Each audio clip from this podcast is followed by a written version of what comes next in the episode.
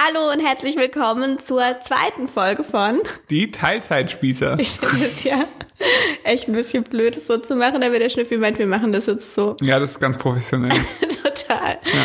Ähm, ja, wir haben jetzt bei der zweiten Folge inzwischen auch einen Namen. Den Namen gab es zwar schon bei der ersten Folge, aber wir wussten ihn noch nicht, als wir die Folge aufgenommen haben. Ja.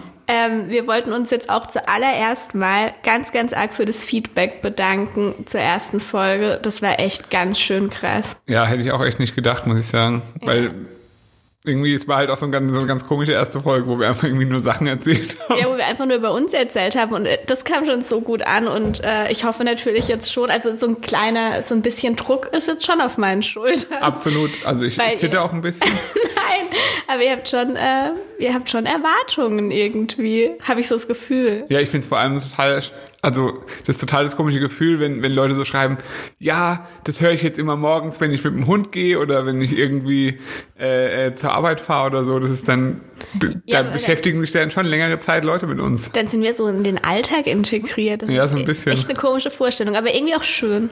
Ja, schon. Ja, also wir haben uns auf jeden Fall ultra gefreut über das Feedback und es äh, ist mir auch immer wichtig, das zu sagen, weil man natürlich nie auf alles antworten kann, was so kommt, aber es kommt auf jeden Fall alles bei uns an und ja, das motiviert natürlich auch.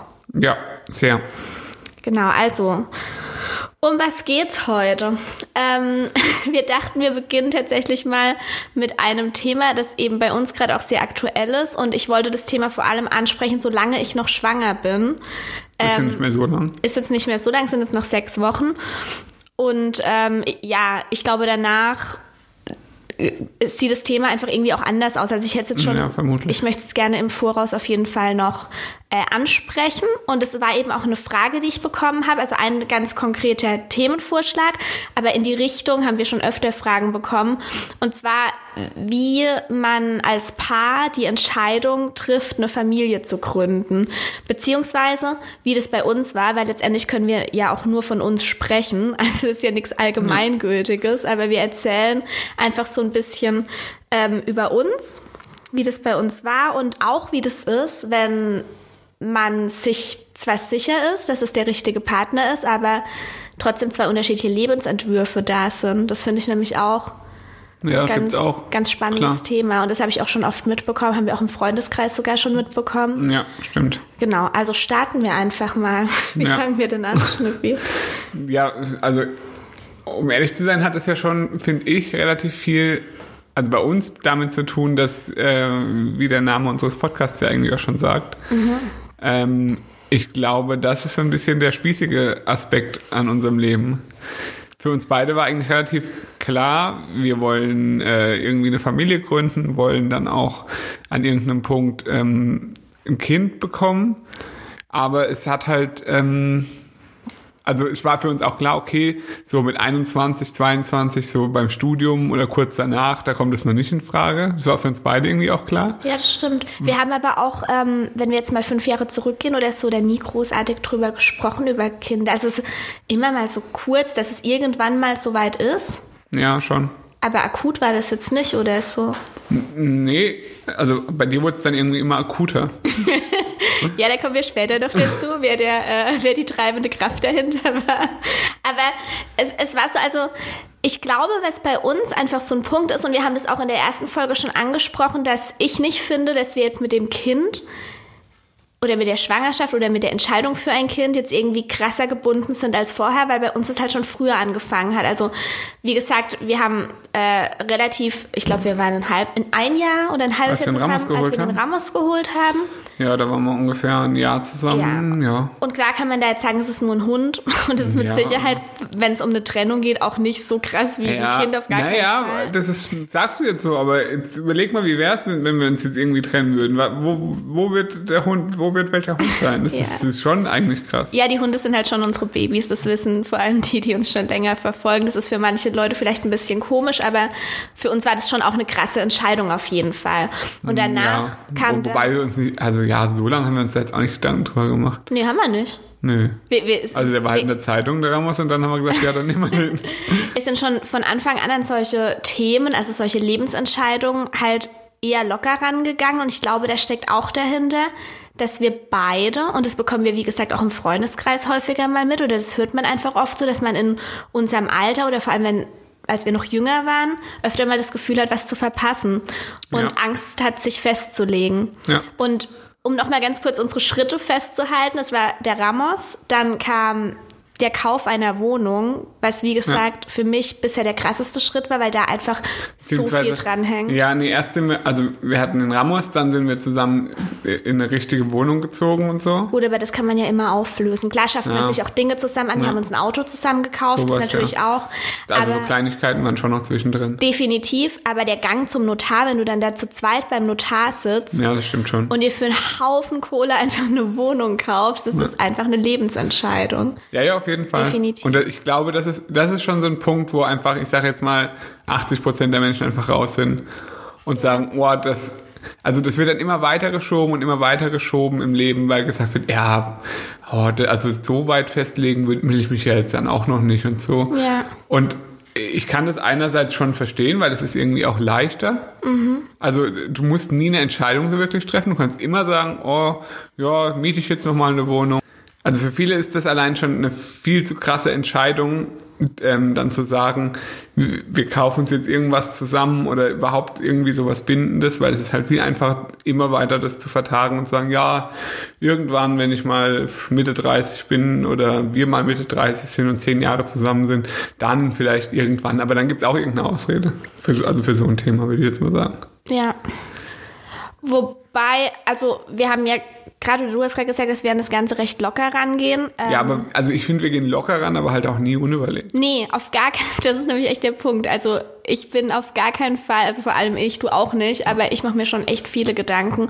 Und wie gesagt, dieses, als es dann wirklich so war, dass wir in dieser leeren Wohnung standen und dass wir da was unterschrieben haben und dass wir da vor einem Notar saßen, das war schon ein krasser Schritt.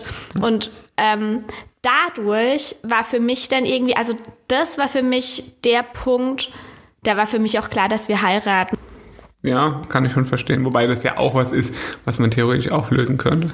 Natürlich, man kann, theoretisch kann man alles auflösen. Du kannst eine Ehe auflösen, du Ja. kein Kind. Kannst du auch auflösen. Ja, nee, kannst du nicht auflösen, aber durch ein Kind ist man halt wirklich für immer verbunden. Das ist einfach so. Ja, ja, auf jeden Fall, das stimmt. Ja. Klar. Ja, und dann war halt irgendwie Hochzeit und so und ja, dann die Entscheidung mit Kind. Ja, gut, wie kam jetzt die Entscheidung mit Kind? Sollen wir da jetzt direkt drüber sprechen? Ah ja, klar. Äh, also wie gesagt, das ist, glaube ich, auch die Sache mit dem, die Angst zu haben, was zu verpassen, was bei uns halt einfach nie eine Rolle gespielt hat. Und ich kann wirklich nicht genau sagen, woran das liegt. Also ich denke mir manchmal schon, also ich glaube, ich hätte zum Beispiel ein größeres Problem damit, wenn wir jetzt mit 15 oder so zusammengekommen wären oder noch früher. Das gibt's ja auch. Ähm, ich habe nicht das Gefühl, auch wenn wir fast 20 waren, als wir zusammengekommen sind, also wir waren 19, ähm, ich hatte trotzdem das Gefühl, meine Jugend absolut ausgekostet zu haben und es nicht unbedingt im positiven Sinne. Also ich habe es in meiner Jugend wirklich übertrieben. Ähm, und ich glaube, dass das bei mir persönlich auch damit reinspielt, dass ich auf gar keinen Fall das Gefühl habe, irgendwas verpasst zu haben. Bei dir allerdings war das anders. Und du hast trotzdem nicht das Gefühl, was verpasst zu haben. Erzähl mal, was glaubst du, wo das herkommt? Ja, das ist schwer zu sagen. Also ich glaube, wir hatten, man, man möchte erstmal meinen, dass wir eine Unterschied oder eine krass unterschiedliche Jugend hatten. Hä, unterschiedlicher geht's ja gar nicht. Nee, das möchte man meinen, aber eigentlich ist es nicht so. Aha. Weil ich habe ja trotz, also ich hatte ja trotzdem auch viele Freunde, habe mit denen immer Sachen unternommen und so. Ja. Ähm, das Einzige, was bei mir weggefallen ist, war äh, am Wochenende saufen gehen und äh, irgendwie, was weiß ich, Weiber abschleppen oder so. Also, äh, ich sag's mal zumindest, der Teil mit dem Saufen gehen ist halt weggefallen. Wobei ich das zum Beispiel bei meinen Freunden immer gesehen habe. Das hat mir immer ausgereicht. Ich habe einfach gesehen, okay, das ist nix. Also das hat mir halt schon sehr, sehr früh das Bewusstsein gegeben. Also schon so mit 15 oder so, wo das bei denen allen so angefangen hat, war mir halt klar, okay, ähm, ich verpasse nichts. Es war ne- für, für mich war das eigentlich immer so ein Punkt, ähm, und das merke ich auch heute noch ganz oft. Alles, wo irgendwie drüber gesprochen wird oder so, oder was ich so mitbekomme, auch wenn ich zum Beispiel nie bei den Partys dann bis morgens um drei dabei war und hackedicht noch irgendwo war, das war nie so, dass ich gesagt habe, jetzt habe ich irgendwas verpasst, weil es wurde da nie drüber geredet. Das waren dann eher mal so, so ich sage jetzt mal Katastrophen, kleinere Unfälle, äh, was weiß ich, abends auf dem Heimweg mit dem Roller oder sowas. Da konnte man dann mal kurz drüber lachen. Aber das war jetzt nie was, wo ich dachte, oh, da wäre ich jetzt richtig gern dabei gewesen. Jetzt habe ich richtig was verpasst, so ein Mist. Hm. Verstehst du, was ich meine? Geht so, weil bei uns war das immer anders. Also als ich aufgehört habe, ähm, Alkohol zu trinken, ja. als wir dann auch zusammen waren und ich da in eine ganz andere Richtung gegangen bin, weil ich halt auch ja einfach mit meiner Vergangenheit so ein bisschen aufgeräumt habe, habe ich ähm, einige Freunde verloren. Ja, wie war das so? Das war aber auch eine beidseitige Entscheidung. Es war nicht so, dass die jetzt irgendwie gegangen sind oder so, sondern es hat einfach nicht mehr gepasst. Aber da hatte ich dann auch lange das Gefühl, als ich versucht habe, die Freundschaften noch zu retten, dass immer nur über die Saufgeschichten gesprochen wurde. Ja. Und das hat mich extrem gestört, weil ich halt damals, ähm, ich habe wirklich, ich habe es wirklich, wirklich übertrieben mit dem Alkohol und das habe ich aus Unsicherheitsgründen gemacht, weil ich anders äh, einfach auch sozial komplett äh, also gar nichts gekonnt hätte. Das ist einfach so. Ich würde es schon fast als leichte soziale Phobie bezeichnen, was ich hatte, die ich mit dem Alkohol einfach ausgeglichen habe. Und das war dann, ich habe dann Gut, einfach das, das war halt im Zuge einer Essstörung. Ja, hatte natürlich auch was mit der Essstörung zu tun, aber ich hatte dann halt auch einfach das Gefühl, ich, die kennen mich eigentlich gar nicht. Und alles, mhm. was auf und ähm, unsere Freundschaft basiert eigentlich nur auf dem Menschen, der ich unter Alkoholeinfluss war. Ja, genau. Und das war halt bei uns zum Beispiel ganz anders. Ja. Also wir haben halt immer Sachen gemacht und waren irgendwie, ich war zum Beispiel immer beim Vorglühen noch dabei. Ähm, also ich war, ich sag mal jetzt nur als Beispiel, irgendwie, es war ein Abend, wir haben uns um 6 Uhr abends getroffen äh, bei irgendeinem zu Hause und dann haben wir, sagen wir mal, bis um elf oder so ging das ja dann meistens, war ich ja immer dabei mhm. Und habe immer alles mitbekommen und äh, wir haben immer gesprochen und es war irgendwie immer so, äh, wir waren halt immer auf einer Wellenlänge. Wir haben auch Sojasachen zusammen gemacht, weil es ging ja nicht immer nur ums Saufen. Und dann war am Wochenende war halt klar, okay, die, die gehen jetzt, also die saufen jetzt dann dabei praktisch. Und ich saß einfach dabei und habe mich aber genauso mit denen unterhalten können und wir hatten genauso unsere gemeinsame Wellenlänge. Und irgendwann habe ich halt einfach abends dann immer den, den, den Schlussstrich für mich sozusagen gezogen und gesagt, okay, keine Ahnung, ich fahre jetzt euch noch schnell in die Stadt oder so, dann als ich 18 war und gehe dann nach Hause ins Bett. Vielleicht solltest du mal noch ganz kurz für die Leute, die das nicht wussten, ähm, erklären. Also du hast jetzt kein einziges Mal gesagt, dass du zum Beispiel noch nie in deinem Leben Alkohol Ach so, getrunken hast. Ja. ja, gut. ja, habe ich noch nicht, nee. Äh, das ist was, was mir relativ wenige Leute zutrauen, wenn sie mich einfach also so das erste Mal sehen. Oh Gott, ihr glaubt nicht, wie oft wir in unserem alten gelben Corsa, der nicht mehr richtig gefahren ist, von der Polizei angehalten wurden, weil die dachten, der Schnüffi hat Drogen genommen. Ja, oder, Dabei hat er oder noch, getrunken nie, oder irgendwas. noch nie in seinem Leben irgendwas angerührt. Das war echt schlimm. Ja. ja. Ja, aber so ist es halt. Und so ist es aber halt auch im Alltag. Also die wenigsten Leute trauen mir das so zu. Aber wie gesagt, das ist halt, lag halt auch daran, ich war jetzt kein irgendwie so sozial isolierter Mensch, der den ganzen Tag nur in seinem Zimmer saß alleine und nichts gemacht hat, sondern äh, ich habe halt, wie gesagt, trotzdem eine ganz normale Jugend gehabt. Wir haben Fußball gespielt, wir haben, keine Ahnung, sind irgendwie in eine Stadt gefahren und haben äh, irgendwas gemacht oder sind, äh, was weiß ich, waren im Kino, haben Zeug, also wir haben halt einfach Sachen unternommen oder einfach nur bei irgendjemandem rumgehangen und ja. Ja, also es ist halt, es ist für mich einfach nur schwer zu sagen, wie wäre es gewesen, wenn wir uns mit 15 kennengelernt hätten. Weil ganz davon abgesehen, dass ich mir sicher bin, dass wir beide mit 15 nichts miteinander hätten anfangen können. Nee, weil, weil wir halt echt noch, anders waren, ja. Ja, weil ich da einfach auch noch ein komplett anderer Mensch war. Du warst jetzt wahrscheinlich nicht so anders, aber du hättest mit mir, du hättest mich auch ziemlich beschissen gefunden. Ja, auf jeden Fall. Und ich dich wahrscheinlich auch. aber also wie gesagt, das können wir halt nicht sagen. Aber, aber ich, mir hätte es schon auch schwer gefallen. Also so, ich sage jetzt mal, wenn du jetzt meine erste Freundin gewesen ja, das wärst. Finde ich halt auch schwer. Finde ich auch schwierig, ja. Wenn du das Gefühl hast, noch nie. Ja. Also, weiß nicht. Ja, nee, also das, das Jetzt nicht nur das, ich finde den sexuellen Aspekt halt auch. Ja, gut, das spielt auch mit rein. Klar. Aber alles so. Wie ist es mit jemand anderem zusammen zu sein? Du hast ja nie den Vergleich. Genau. Weil das ist so, also was heißt ein Vergleich ist auch, auch blöd gesagt, aber du, du könntest jetzt nie mit Sicherheit sagen, keine Ahnung, dich stört irgendwas. Ja. Ich weiß jetzt zum Beispiel, keine Ahnung, du hast halt manchmal einen Schaden bei irgendwelchen Sachen. Ja?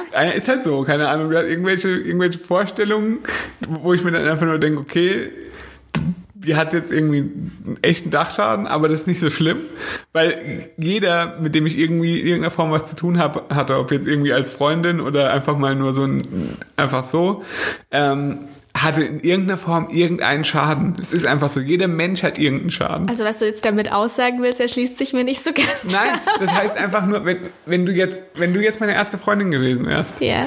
dann wäre das vielleicht was ganz anderes. Dann würde ich die ganze Zeit denken, oh, äh, jetzt ist die, jetzt hat die so einen Schaden, ob jetzt wirklich jede Frau auf der Welt so ist, dass sie irgendwas hat. Und dann summiert sich das vielleicht so auf und dann irgendwann resultiert das, glaube ich, in Unzufriedenheit. Ich weiß es nicht. Ich bin mir auch nicht sicher, aber so stelle ich mir das halt vor. Also es gibt ja definitiv auch die Paare, die zusammen sind, seit sie 14, 15 sind Gibt's und da funktioniert es auch. Ähm, falls ihr eine in, in so einer Beziehung seid, ähm, gebt uns gerne mal Feedback dazu. ja.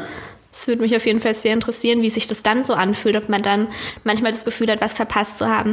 Also wie gesagt, auch wenn wir unterschiedliche Jugenden hatten, war es bei uns beiden nicht der Fall. Und bei mir war es eher so, dass ich, als ich den Schnüffi kennengelernt habe, ähm, keinen Bock mehr hatte. Ich hatte auf das alles einfach überhaupt gar keinen Bock mehr. Ich hatte auch keinen Bock mehr auf Männer.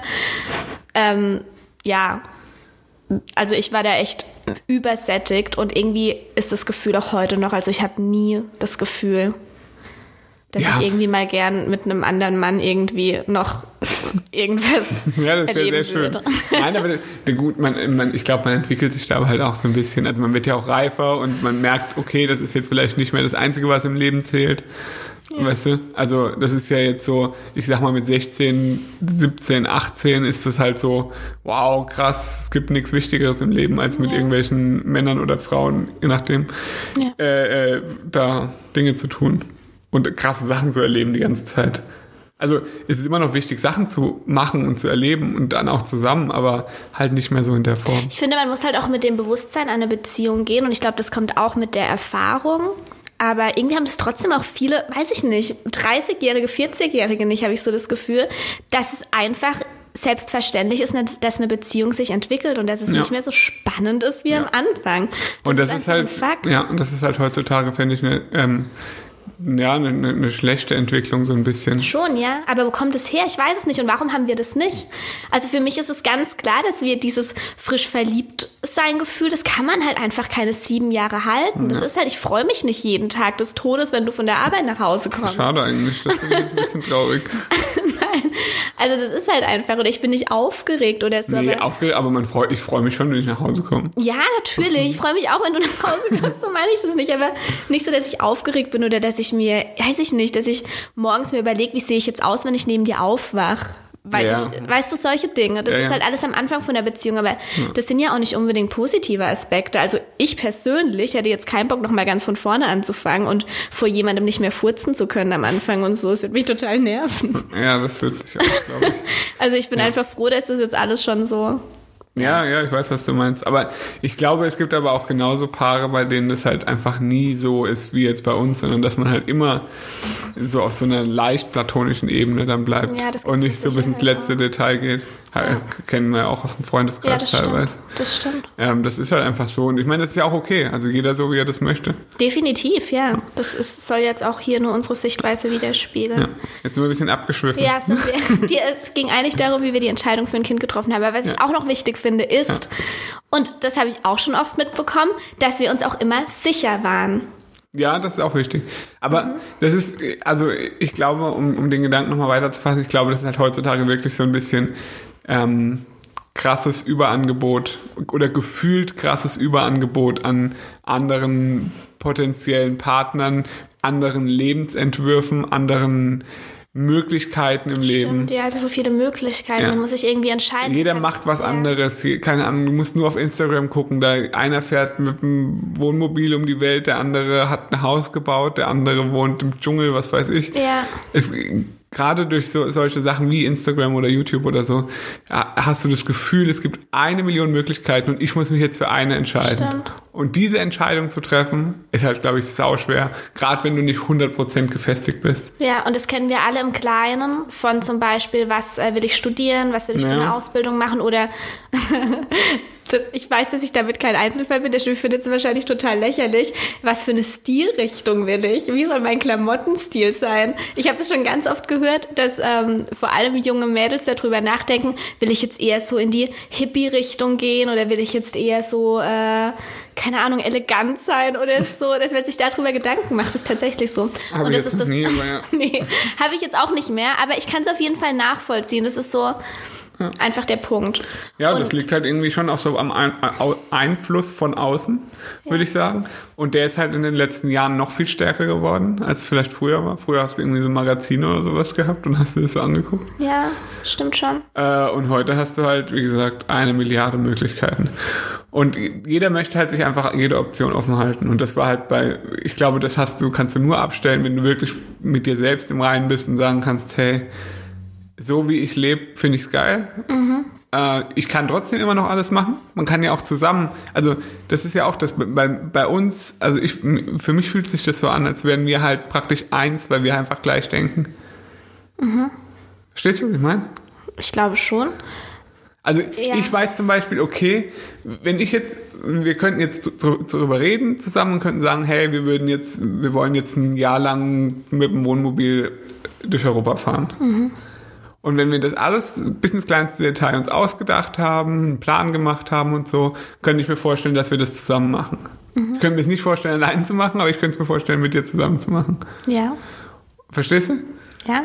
Und ich glaube, bei vielen anderen äh, oder bei vielen Menschen ist es so, dass sie dann halt einen Partner haben und aber nicht das Gefühl haben, dass sie mit dem alles machen können. Weil man sich halt vielleicht einfach nicht so 100% grün ist. Der eine ist halt mehr so, ich möchte in meinem Dorf bleiben und da, wo meine Eltern wohnen. Ja, das ist das mit den unterschiedlichen Lebensentwürfen. Ja, genau. Das stimmt. Aber dafür muss man ja erstmal wissen, was für einen Lebensentwurf man hat. Also wir waren jetzt gerade noch einen Schritt früher. Ja, Ähm, den muss man für, für sich selbst halt erstmal finden. da muss ich aber auch wirklich sagen, das ist, glaube ich, auch wieder so ein bisschen eine Typsache und das war bei uns auch ein bisschen Glück, weil. Nee, du- das ist immer ein bisschen Glück. ja, aber Also, also, da- das, wenn ich jemanden kennengelernt hätte, der so tickt wie ich, dann wäre das sehr schwierig gewesen. Aber du bist von Natur aus, und es hört sich jetzt auch immer negativ an, wenn ich sage, du bist von Natur aus kein besonders neugieriger Mensch, weil du bist schon total neugierig und du lernst total gerne neue Sachen und so. aber immer sehr kanalisiert. es ist immer, es ist dieses, ich glaube nicht, dass du jemals in deinem Leben das Gefühl hattest, ich muss mich jetzt für etwas entscheiden und wenn ich die falsche Entscheidung triffe, dann ist mein Leben vorbei sozusagen. Ja. Also so diesen Druck dahinter, den ich zum Beispiel hatte. Ja. Und seit ich, das hört sich jetzt total schnulzig an. Egal. Das ist schon schön. Egal. Ich, ich weine Nee. ja auch ein bisschen in der Mikrofon, aber es ist toll. Nee, aber seit ich dich kennengelernt hatte, war das bei mir dann auf einmal auch vorbei, weil du halt diese Sicherheit ausstrahlst. Ja. Und da war das nicht mehr. Da war alles, egal wofür ich mich entschieden habe, war einfach, ja, ich entscheide mich jetzt dafür, weil für irgendwas muss ich mich entscheiden und es wird schon, also es wird schon, ist ja auch so dein Ja. Standardspruch. Naja, es Das ist einfach halt dein. Lebensmotto irgendwie und das hat sich auf mich übertragen. Hat letztens damals jemand gesagt, dass ich immer bei allem, was ich so an Aufgaben gebe oder so, wenn ich jetzt jemandem sage, hey, guck mal, mach mal das, oder lass mal das und das machen, kannst du das machen? Und dann sprechen wir so drüber und dann meine ich immer am Ende, ja, ich bin mir sicher, es wird großartig. und das sage ich halt wirklich gefühlt immer, aber das, Ja, ist, aber das, das ist ist keine auch so. Floskel.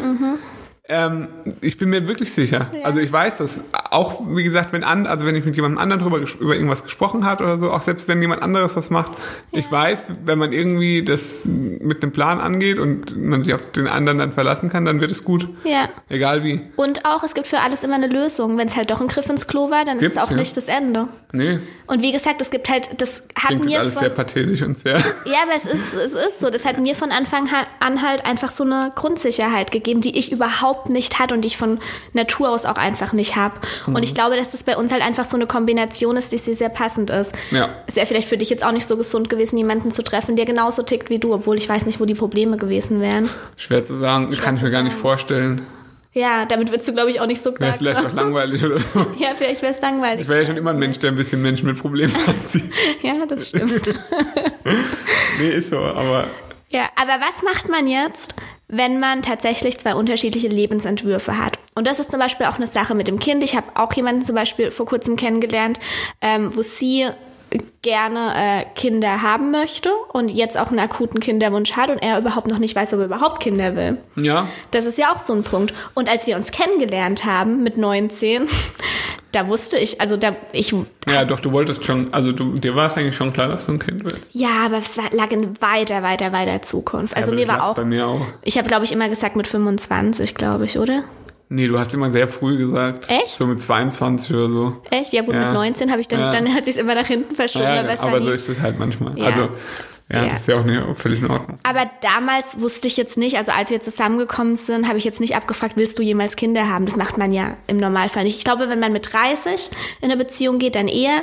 Aber mit, mit 19 in eine Beziehung geht, ist jetzt nicht die erste Frage, kannst du dir vorstellen, jemals Kinder zu haben? Nee. Und dann ist man halt zusammen. und irgendwann kommt bei einem der Wunsch auf und vielleicht stellt man dann fest, gut, ähm, der eine will Kinder und will auch nicht mehr so lange warten und der andere halt eventuell gar nicht. Was macht man dann? Und das war zum Beispiel bei uns im Kleinen auch ein bisschen ein Punkt. Ja. Also vielleicht erzählen wir erstmal ganz kurz, wie es jetzt dazu kam. Ja. ja, was heißt, wie es dazu kam? Also es war halt irgendwie so ein bisschen die logische Schlussfolgerung. Es war uns klar, okay, wir arbeiten, also bei dir hat es mehr Selbstständigkeit, es ist jetzt gut angelaufen soweit, dass man, dass du sagen kannst, okay, das läuft jetzt alles soweit.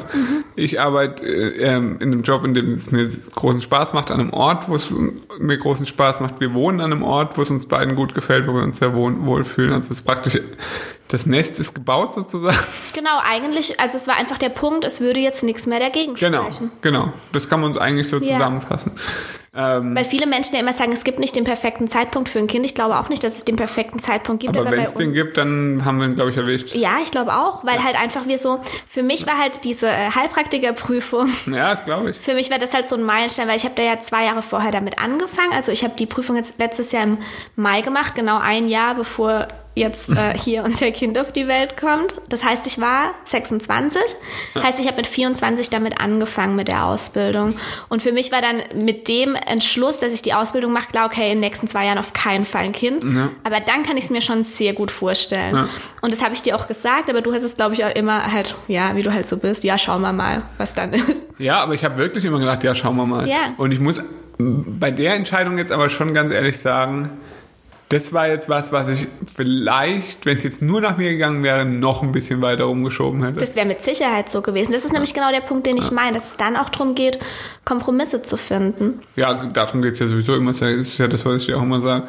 Ja. Kompromisse finden ist immer das Wichtigste. Also für mich war es dann ab dem Zeitpunkt nach der Heilpraktikerprüfung war dann noch so die Hochzeit. Ich möchte auf keinen Fall mit Babybauch heiraten. Das war mir auch noch sehr wichtig. Aber nach der Hochzeit hat für mich halt gar nichts mehr dagegen gesprochen. Und da habe ich mir dann auch echt gewünscht. Ja, du hast dir schon gewünscht, aber es war jetzt immer noch nicht so, dass du so gesagt hast, jetzt, also ich muss jetzt ein Kind haben. Nee. Also so, wie es glaube ich auch manche Frauen gibt, so von wegen jetzt, ich muss jetzt ein Kind haben. Es koste es, was es wolle. Nee, weil das wäre ja auch, ähm, ich wollte dich ja auch nicht, also Nee, das ich kann man ja nicht machen. Ich kann ja nicht sagen, Äh, ich will jetzt man- ein Kind haben, weil das, das ist ja eine gemeinsame Entscheidung. Ja, das ist schön, dass du das sagst, aber ich glaube, es gibt schon Menschen, wo das so ist. Ja, aber ich stelle es mir halt auch schwierig vor, wie gesagt, wenn der eine sich halt noch nicht so vorstellen kann. Ja. Und ich glaube, du hättest gut auch noch drei Jahre warten können. Hm, nee, so lang glaube ich nicht. Nee? Nee, so lang glaube ich tatsächlich nicht. Ähm, für- also für mich stand es schon auch fest, dass ich das will, aber äh, so den entscheidenden Anstoß, ja. Da muss ich ganz ehrlich sagen, das war so ein Punkt, weil ich so viele, so abschreckende Beispiele in meinem Leben schon gesehen habe. Ja, das war bei dir ein riesiger Punkt. Ja. Das, das hat man auch gemerkt und das hat mich auch manchmal ein bisschen in Wahnsinn getrieben, dass der Schnüffel sich einfach null. Und da kommt auch wieder ein bisschen rein, wo wir leben. Wenn wir Ja, jetzt in klar. Berlin leben würden, wo es ganz viele junge Ja. Eltern gibt, wo es auch jeder definiert cool anders, aber wo es auch Leute gibt, die mehr so mit unserem Lebensentwurf, also die einfach auch zu zeigen, es ist kein Weltuntergang oder das Leben ist nicht vorbei, wenn du ein Kind hast und du musst dann der Ultraspießer werden. Einfach ein bisschen Genau, Menschen, die ein bisschen mehr Teilzeit als Spießer sind. Genau, das haben wir halt hier in unserer Umgebung nicht. Und das wirkt auf dich halt sehr abschreckend. Oder ja, hat es gewirkt? Ja, ich glaube, wirkt- inzwischen ist es besser geworden. Ein Es wirkt immer, also was heißt, es wirkt abschreckend? Das ist halt, was ich halt ganz schlimm finde, ist Menschen, die eh nicht cool sind.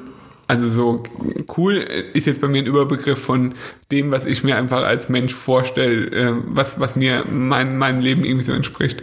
Menschen, die eh nicht cool sind, werden dann mit einem Kind noch viel beschissener. Also einfach so, so richtig, also gerade Frauen, muss ich ganz ehrlich sagen, klingt jetzt irgendwie auch ein bisschen gemein, aber gerade habe ich dir auch schon oft gesagt, so Frauen, deren einziges Sinn und Zweck im Leben ein Kind ist. Ja, und es ist tatsächlich leider sehr häufig so. Wir haben einen Ja. Geburtsvorbereitungskurs. Ja, auch wieder viele Alle. Beispiele. Alle einfach. Eigentlich, eigentlich alle, ja. Die haben dann, Die machen sich dann zwei Zöpfe und haben ein T-Shirt an, wo ein Baby rausguckt. Ja. Oder Ne- Kicking Baby mit diesen Fußabdrücken drauf. Eben. Und ihr kompletter Lebensinhalt ist dieses Kind und Nur. diese Schwangerschaft und es gibt überhaupt nichts anderes mehr. Und aber das ist selbst das, das kann ich ja sogar noch ansatzweise nachvollziehen, wenn man irgendwie sich, wenn man sich wirklich krass vorfreudig ist und da ist jeder anders. Das ist finde ich auch in Ordnung, wenn man irgendwie die Schwangerschaft wirklich auch sehr genießt und sagt, das ist total toll. Das tun wir ja auch auf unsere Art und Weise. ja, ich würde niemals sagen, die Schwangerschaft ist total toll, aber Nein, aber auf eine andere Art und Weise. Vorfreude haben wir ja Definitiv, trotzdem. Das ja. ist ja, das ist ja nicht so. Ja. Aber ich finde es halt vor allem Frauen äh, oder auch es gibt mit Sicherheit auch Männer, die einfach ihr ganzes Leben aufgeben. Also äh, oft äh, hört man ja so, ja jetzt jetzt fängt unser neues Leben an und Oder genießt die Zeit, solange ja, du noch Schwangerschaft genau äh, alles schwanger alles bist. ändert sich. Ja. Mit Sicherheit ändert sich viel, Mhm. ganz ganz sicher und das ist auch gut so und das muss es auch, glaube ich. Und da kann man sich auch drauf freuen, glaube ich. Mit, äh, also wie gesagt, an unserem Punkt schon. Ich glaube, wenn du Ja. jetzt mit 19 schwanger wirst, dann ist es vielleicht nicht so geil, Ja, weil dann, dann an. bist, wirst du gezwungen, irgendwie dich, also dann dein Leben anzupassen. Nicht unbedingt, wenn du mit 19 schwanger wirst, sondern wenn du ungewollt schwanger wirst. ja, Nennen wir es ja, so. auch, ja, ja, vielleicht besser, das stimmt. Aber ähm, es gibt halt einfach auch ganz viele, glaube ich, bei denen das so, die sind eh interessenlos. Also das ist so Menschen, die halt einfach vor sich hin leben, Ja. äh, die einfach, keine Ahnung, die gehen halt arbeiten, weil sie arbeiten gehen müssen und um Geld zu verdienen, um ihre Wohnung zu fi- finanzieren und in ihrer Freizeit ähm, häkeln sie gerne und äh, gehen gerne, weiß ich nicht, ins Fitnessstudio oder irgend so ein Scheiß. Also so völlig brennen für nix, völlig interessenlos und dann auf einmal kommt, ach ja, ich könnte, wir könnten jetzt einfach ein Kind kriegen, geil. Jetzt sind wir Eltern. Ja. Zack. Oft, Interesse oft, gefunden. Oft tatsächlich auch Menschen, die einfach sonst keine Perspektive haben. Ich Ja. habe da einige Beispiele in meiner eigenen Familie tatsächlich auch. Ja. Ähm, das, ja, Ja, aber weil es ist ja auch einfach. Kann, also kann fast jeder, sage ich jetzt mal, ein Kind produzieren. Viele. ja. Ähm, und äh, Eltern werden, das können viele. Und das ist so, so ja, gesellschaftlich akzeptiert. Dann äh, muss man nicht mehr arbeiten gehen. Und dann kann man sein ganzes Leben darauf ausrichten, man wird von keinem blöd angeguckt, dass es langweilig ist oder so, sondern man ist dann halt einfach Mutter und Vater und alles ist toll. Ja. Dass man halt dann total frustriert ist und sein Kind anscheißt und, und es einen total ankotzt, alles und die ganze Zeit nur sagt, oh, wie stressig das ist und so. Das kommt dann halt, das ist halt der Nebeneffekt, aber ist ja dann egal, man ist ja dann Eltern. Aber was halt jetzt ähm, irgendwie auch erstaunlich ist, es würde eher zu mir passen, dass ich solche Gedanken habe. Also weißt du, so von, vom Typ Mensch her finde ich es erstaunlich, dass ich zum Beispiel immer wusste, bei uns wird's anders. Ja, das wusste ich auch. Ja, aber für dich waren das tatsächlich so Bedenken, die gegen ein Kind gesprochen haben. Nee, das war, nee, nee, nee, das verstehst du ein bisschen falsch. Äh, das hat für mich nie gegen ein Kind gesprochen, es war einfach immer nur so, dass ich dachte, oh, mich mit so einer Scheiße jetzt auseinandersetzen zu müssen, habe ich überhaupt keinen Bock. Allein so Sachen wie in Geburtsvorbereitungskurs gehen, wo ich solche Leute treffen muss, dann irgendwann mal in eine Krabbelgruppe ge- gehen müssen oder so, so ja, ein das Scheiß. muss man ja nicht und da habe ich ja Eben. auch absolut Das überhaupt keinen Bock. War mir aber alles nicht bewusst. Ich dachte halt, das muss man so machen. Ah ja, dachte ich halt wirklich. Also einen Geburtsvorbereitungskurs muss man ja letztendlich, sollte man ja schon auch Ja, muss man aber nicht. Aber das, das nehmen wir halt einfach mit. Mein Gott, Ja, das ist ja man schon mal aus. Aber auf den Kontakt mit anderen Eltern habe ich jetzt auch nicht so einen Bock. Also auf die meisten. Kommt jeden immer auf die Eltern an. Genau, kommt immer auf die Eltern an. Und Aber das ist ja sowieso immer so. Es kommt immer auf die Eltern an, nie aufs Kind. eben, ist so. Ja. Ja, wie sind wir denn jetzt da schon wieder hingekommen? Weiß ich nicht. Aber das war auf jeden Fall so. Es war genau, es war für dich ein kleines Ausschlusskriterium, warum du dich noch nicht so intensiv damit außen oder weil ja Ich konnte mich einfach nicht. mit, den, mit vielen Eltern, Eltern überhaupt nicht identifizieren, habe ich überhaupt nicht eine Rolle dadurch gesehen. genau Weil ich einfach, ja, also sowohl du, wir haben halt einfach unser, unser Leben und das Leben des. Ach, das war ein Hund, oder? Ja, das war ein Hund. ja, das stimmt, aber das ist auch so ein Punkt. Ähm, wir waren tatsächlich beide einfach sehr, sehr, sehr glücklich mit unserem Leben, wie es jetzt ist. Und jetzt das war, noch. Ja, aber jetzt mal vor der Schwangerschaft. Und das war für mich tatsächlich dann, also ich habe das danach, also ich habe die Bedenken, die du vorher hattest, dann in der Schwangerschaft, glaube ich, nachgeholt. Ja, teilweise stimmt. Weil bei mir war es tatsächlich am Anfang der Schwangerschaft so, dass ich überhaupt nicht richtig reingefunden habe, dass ich oft gezweifelt habe, ob es die richtige Entscheidung war und dass ich natürlich auch echt Angst hatte. Also mhm. ich kann mich, mir das jetzt gar nicht mehr so vorstellen, weil jetzt ist es komplett alles wie weggeblasen und ich freue mich einfach nur und ich weiß, es wird gut. Aber ich weiß wirklich so in den ersten vier, fünf Monaten ähm, war das dann bei mir. Ja. Dass ich dachte, oh nein, aber ich will mein Leben, wie es jetzt ist, nicht aufgeben. Ich finde es eigentlich total geil, wie es gerade ist. Ja. ja. Aber das war, also ich glaube, das ist, habe ich auch schon gesagt, ich glaube, das ist von der Natur wirklich gut eingerichtet. Dass es so lang geht, die Schwangerschaft. Ja, dass so eine Schwangerschaft irgendwie zehn Monate oder so dauert. Ja. Weil du kannst da wirklich dir nochmal Gedanken machen. Weil, guck mal, am Anfang war es so für mich so völlig surreal. So einfach, ja, okay, schwanger, pff, ja. Ja. Ich habe mich auch, also bei dem Schwangerschaftstesten, ich habe mich schon gefreut. Schon. Ja, Schnüffi, lass mal kurz noch ein bisschen weiter vorne. Wie ist denn dann die Entscheidung, wie hast du dich denn dann entschieden? Wie so. war es denn dann? Wie sind wir uns einig geworden? Wann haben wir gesagt, okay, jetzt? Also es war kurz vor der Hochzeit, es, war, es waren zwei Wochen vor der Hochzeit. Wo wir dann gesagt haben, ja, jetzt ist es dann halt so. Also wir haben ungefähr einen Monat, bevor ich schwanger wurde, wirklich intensiv über das Thema gesprochen. Wirklich genau. oft, ganz, ganz, ganz oft, bei ja. jeder Gassi-Runde ja, und so. Immer. Wir haben uns auch das ein oder andere Mal deswegen gestritten, weil ich öfter mal das Gefühl hatte, der Schnüffi will es irgendwie noch nicht. Und ja, ich, aber das ist halt, weil du manchmal ein sehr negativer Mensch bist. Ja, weil ich es ja, und es gibt, es ist ja eigentlich auch kein Grund, sich zu streiten, weil wenn er es nicht wollen würde, äh, könnte ich es ihm ja auch nicht aufzwingen. Es, es war halt, doch, ja. ja, und es war halt irgendwie eine schwierige Situation. Ja, schon. Also, ja, und dann haben wir immer intensiver drüber gesprochen und ähm, für dich war es dann so, du hast dann so einen Zeitpunkt gebraucht und der Schnüffi wollte ja. dann im, also kurz vor der Hochzeit war Anfang August. Ich habe gesagt im Januar. Im Januar hast du gesagt. Und das hat mich dann total geärgert. Ja. Weil ich dachte, was soll denn jetzt das? Warum müssen wir jetzt krampfhaft bis Januar warten? Aber nee, das war für mich wichtig. In, in meinem Kopf wusste ich, okay, im Januar ist es für mich so in Ordnung. Und dann habe ich aber gedacht, okay, wenn es im Januar in Ordnung ist, scheiß drauf es dauert ja eh ewig erstmal. Genau, das war dann mein Argument, ja. das ich dann eingebracht habe und das ihn total überzeugt hat, dass ich dann gesagt habe, es dauert aber auch, bis man schwanger wird. Und dann hat er auch gegoogelt und hat rausgefunden, dass es in der Regel, also im Durchschnitt so sechs Monate dauert, glaube ja, ich, glaub, bis man schwanger drei, wird. Monaten. Aber ich äh, trotzdem, ja genau, und dann habe ich gesagt, ja komm, dauert bestimmt ein bisschen, bis er dann schwanger wird. Aber dann habe ich gesagt, okay, dann, dann ist jetzt einfach der Zeitpunkt. Mhm. Und dann war mir klar, aber von diesem Zeitpunkt an muss ich mir 100% sicher sein, weil es wird sowieso sofort klappen. Ja das gut, das war mir ich. halt überhaupt nicht klar. Ja, und es war mir 100% klar, dass sobald ich sage, okay, praktisch, sobald ich das Go gebe dafür, dann ist sowieso sofort schwanger. Das war dann auch der Fall. Ja, das war dann auch der Fall. Also das ja ich glaube, das hat für, bei mir dann auch zu diesem Überforderungsmoment am Anfang der Schwangerschaft gesorgt, dass ich einfach total überrumpelt war. Ja, weil, um ehrlich zu sein, also kann ich mir auch vorstellen, jetzt gerade so, wenn ich so zurückblicke, weil du warst ja auch dann letztendlich die, die das praktisch so ein bisschen forciert hat. Ja, ich wollte es unbedingt. Genau, und dann. Und dann, war, dann hat er auf einmal einfach zugestimmt. Ja. Und ich dachte, ach nee, der bleibt da drauf, der beharrt jetzt auf Januar, das kann ich eh vergessen. Auf einmal stimmt der zu und dann klappt es auch noch direkt. Da war ich dann, habe ich mir ein Eigentor geschossen, so ein bisschen, tatsächlich. Ja, in gewisser Weise. Was heißt ein Eigentor? Ja, ich hab, natürlich habe ich mich gefreut. Ja, ja, ich habe mich auch über den Schwangerschafts... Halt ein Grund, ähm, das Ganze dann ein bisschen, ja, ja, ich würde es jetzt wahrscheinlich auch nicht mehr so, so an die Sache gehen, wie ich es getan habe. Aber letztendlich war ja alles gut, als es da jetzt mitgestimmt ist. Ja, so war das halt. Genau. Und ähm, ja, und wie gesagt, dieser, dieser Reifeprozess, der ist schon wichtig, weil wie gesagt, ich habe mich so nach dem Schwangerschaftstest, ja, freut man sich, also, oder ich habe mich so ein bisschen gefreut. Ja. Es war so, ja, cool. Ja. Aber es war halt total einfach überhaupt, also komplett surreal. Was ich aber auch mal noch wichtig finde anzumerken, da hatten wir es vor kurzem drüber, was wir für ein Schweineglück hatten mit ja, dem stimmt. Timing. Ja. Weil ich, wie gesagt, an der Hochzeit schon schwanger war, aber ich war so früh schwanger, ich war irgendwie in der fünften Woche oder so, dass mit Schwangerschaftsübelkeit da noch nicht so viel war. Eine Woche nach der Hochzeit ging's los mit der Schwangerschaftsübelkeit und mir war bis an, eigentlich kann man sagen, bis wir ins Flugzeug gestiegen sind nach Patagonien, ging es mir richtig beschissen. Also wenn wir, wenn es einen Monat später geklappt hätte, wären unsere Flitterwochen einfach, hätte es vergessen können, kann man wirklich ja. ganz klar so sagen, weil mir ging es einfach echt Vor allem, beschissen. es war ja auch ein Wanderurlaub und so irgendwie mit Campen und. Ja, aber allein die Übelkeit hätte mich gekillt. Ja. Allein der Flug. Ja. ja. Das wäre dann wahrscheinlich die ganze Reise so gewesen wie nach der Schiffsfahrt. Gott, ja, nach der Schiffsfahrt. Also es war einfach auch perfektes Timing. Wir hatten einfach mal wieder ein Schweineglück, muss man sagen. Ja. Ja, das war, also wie gesagt, Timing ist bei uns eh alles. ja.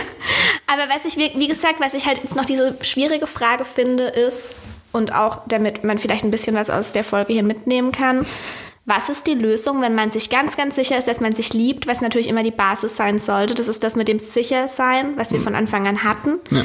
Definitiv. Also ich konnte mir immer vorstellen, also ja, es war immer klar, dass wir für immer zusammenbleiben. Ja? Und ähm, was ist jetzt aber, wenn du dieses Gefühl hast und dann aber feststellst, wir haben zwei unterschiedliche Lebensentwürfe. Der eine will keine Kinder Das ist schwer zu sagen. und der andere will. Wirklich schwer zu sagen. Das ist ultra schwer zu sagen. Ich, Geht es da dann glaube- auch um Kompromisse, ist die Frage? Oder kann man sich überhaupt so sehr Genau. ineinander verlieben, wenn man so unterschiedlich ist? das glaube ich halt auch. Also ich, Das ist, glaub ich, der es ist Punkt. schwer zu, es ist natürlich jetzt von außen total schwer zu, zu Ja, sagen. natürlich. Aber ich könnte mir vorstellen, dass dieses, ich bin auf jeden, wir bleiben für immer zusammen, wie es jetzt bei uns ist, ähm, das kommt wahrscheinlich gar nicht zustande. Es kommt, kommt, kommt nie so weit, wenn, wenn so grundlegende Sachen einfach irgendwie auseinander sind. ja, wahrscheinlich Weißt du? ist man dann als Mensch so unterschiedlich, dass es auf anderen Ebenen auch nicht passt. Genau, also ich glaube, Kompromisse kann man immer, muss man immer machen. Wird man immer machen müssen und das ist auch völlig in Ordnung so. Ja. Aber ich glaube, wenn es so um so ganz grundlegende Sachen geht, das funktioniert halt nur, wenn, ja, Genau, und der Kompromiss war in unserem Fall halt der Zeitpunkt. genau der Zeitpunkt. Nehmen wir mal an, das mit der Heilpraktikerprüfung jetzt nicht gewesen und ich wäre mit 23 irgendwie beruflich total gut aufgestellt gewesen, hätte ich es mir vielleicht auch mit 23 schon vorstellen können. Und hätte aber hätte gewusst, du kannst dir es erst mit Ende 20 vorstellen, dann hätten wir halt einen Kompromiss finden müssen. Genau, und das finde ich auch völlig in Ordnung. Und, Ja. und, und ich glaube, daran wird, würde dann sowas auch nicht scheitern, wenn man sich ganz sicher ist, ansonsten in der Beziehung. Genau. An eins, zwei Jahren. Also, Nee, das ist, nicht, das also das, das glaube ich jetzt auch nicht. Aber wie gesagt, wenn es halt so wirklich so komplett in eine gegenläufige Richtung geht, Ja, stelle ich mir halt auch echt schwierig vor. ja, sicher ist schwierig. Aber da gibt es ja fast keine Lösung. für. Nee, und das sind mit Sicherheit auch schon viele Beziehungen dran zerbrochen, dass es einfach ähm, unterschiedliche Lebensentwürfe waren. Aber dann Was muss total schade ist. Das ist total schade, aber dann ist es vielleicht einfach der klassische Lebensabschnittsgefährde, muss man auch Ja. ehrlich sagen. Dann passt es vielleicht für eine gewisse Zeit, Ja. für eine gewisse Phase, dann ist es irgendwie der Partner fürs Studium oder der Partner für die ersten Berufsjahre. oder Wobei man das aber im Schulpartner Voraus auch so. nicht wissen will. Das ist ja aber auch in Ordnung. Ich kann mich auch daran erinnern, dass wir öfter mal auch ähm, Gespräche in die Richtung hatten, also dass ich so war, dass ich wirklich von dir wissen wollte, willst du Kinder oder willst du keine? Weil wenn du keine willst, dann will ich, und es hört sich echt hart an, aber äh, es stimmt, dann will ich meine Lebenszeit nicht verschwenden, wenn ich weiß, dass wir uns sowieso trennen werden, weil keine Kinder für mich halt auf gar keinen Fall in Frage gekommen wären. Und das wollte ich schon von dir hören, auch schon relativ früh, dass du es dir generell vorstellen kannst. Ja, ja, klar, ich weiß schon, was du meinst, ja. Aber, ja, Das gleiche wie mit ähm, Monogamie oder Polygamie. Wenn sich der eine das einfach nicht vorstellen kann, monogam zu leben und der andere, für ihn kommt es überhaupt nicht, also der will auf jeden Fall einen treuen Partner, ja. dann wobei, ist es auch so. Ja, grundsätzlich schon, wobei das alles so Sachen sind, da, ich glaube, da könnte man auch, wenn man wirklich komplett gefestigt ist, kann man über, kann man auch bei so Sachen vielleicht Kompromisse ge- eingehen. Ist Schwer es- zu sagen. Ich weiß es nicht, das ist die Frage, oder mit irgendwelchen sexuellen Vorlieben zum Beispiel auch. Ja. Der eine hat irgendeine ziemlich krasse sexuelle Vorliebe und der andere kann sich das gar nicht vorstellen. Und ähm, Also ich könnte mir vor, wenn du jetzt zu mir sagen würdest, nur mal als Beispiel, Mhm. du willst jetzt unbedingt, was weiß ich, schwer zu sagen, du willst jetzt unbedingt noch drei Männer neben mir haben. Mhm. Würde ich jetzt nicht so von, von vornherein sagen, okay, unsere Lebensentwürfe gehen jetzt auseinander, vorbei. sondern Ey, dann müssten wir halt Kompromisse finden, dann kriegst du nur zwei Männer. Gut, ich glaube, so einfach ist es in der Theorie nicht. Ich könnte es mir In umgekehrt nicht äh, in der Praxis, ich könnte es mir umgekehrt nicht vorstellen. Und nehmen wir mal an, es wäre umgekehrt, dass du eher äh, gerne polygam leben würdest. Ähm, dann müsstest du entweder aufgeben, also dann müsstest du dich trotzdem für Monogamie entscheiden, damit ich mit dir zusammenbleiben kann. Ich hätte aber die ganze Zeit das Gefühl, du bist unglücklich und ich mache dich unglücklich und du willst es irgendwie und du hättest wahrscheinlich das Gefühl tatsächlich auch.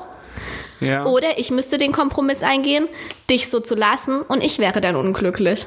ja. Und du hättest vielleicht auch immer das Gefühl, mich damit unglücklich zu machen. Also das finde ich ein ultra schwieriges Thema. Aber wie gesagt, ich glaube tatsächlich, wenn, wenn man so weit auseinander ist mit seinen Vorstellungen, dass man dann auch auf anderen Ebenen irgendwie nicht zusammenpasst. Und das ist wahrscheinlich am Schluss das Beste tatsächlich Ja, ist. Ja, ich würde sagen, wir haben alles zum Thema gesagt, was es sozusagen gibt. Ja, Ähm, und viel mehr. Keine ja, Ahnung, ob das jetzt irgendjemandem geholfen hat, wahrscheinlich nicht. Ich habe auch das Gefühl, es war überhaupt kein roter Faden drin. Wie gesagt, ähm, seid da echt gnädig mit uns. Ich weiß nicht. Wir haben halt wirklich überhaupt kein Konzept und ich habe auch gerade ganz bewusst vorher zum Schnüffi gesagt, lass uns bitte nicht vorher drüber sprechen, weil ich es genau dann eigentlich gut finde, aber ich bin mir nicht sicher. Also ja, schwierig. ich weiß auch nicht, ob wir überhaupt zum Punkt gekommen sind oder euch zu Tode gelangweilt haben. Ja, wie auch immer. Gebt uns auf jeden Fall sich, Feedback. Irgendjemand kann sich bestimmt was raussuchen, raus, raussuchen, Genau. was ihm irgendwie hilft und irgendwas bringt im Leben. Hoffe Ja. ich zumindest. Ähm, ja, dabei belassen wir es, würde ich sagen. Ich Ja. werde auf jeden Fall einen Instagram-Post dazu natürlich mal wieder machen, wenn die Folge rausgeht und freue mich da ganz, ganz arg über euer Feedback dazu. Ihr könnt mir übrigens gerne immer Direktnachrichten bei Instagram schreiben. Ich antworte meistens mit ein paar Tagen Verzug. Und warum dir? Also auch mir. Ach so. Wenn es jetzt irgendeine Frage gibt, die irgendwie mich betrifft. Ja, das ist nämlich ganz häufig, dass es Fragen gibt, die den Schnüffi betreffen und ich die dann bekomme. Ja, ihr könnt auch, wie gesagt, auch mir schreiben. Ich bin nicht so aktiv bei, also ich bin schon aktiv, aktiv passiv bei Instagram sozusagen. Irgendwann wird er antworten, wenn er Lust hat. Eben. Und äh, posten tue ich halt generell nicht so viel. Manchmal mache ich Stories vom Fahrradfahren. Viel mehr gibt's bei mir leider nicht zu sehen. Ja, so ist es. Könnt mir trotzdem gerne folgen, ich freue mich. Okay, Schnüffi, wir haben den Bogen sowieso schon überspannt, den zeitlichen, deswegen machen wir jetzt einen schnellen Abgang. Schnellen Abgang. ja. Okay. ja. Vielen Dank fürs Zuhören. Ja. Ähm, schönen Tag noch, wo auch immer ihr seid. Okay, dann bis zum nächsten Mal. Tschüss. Tschüss.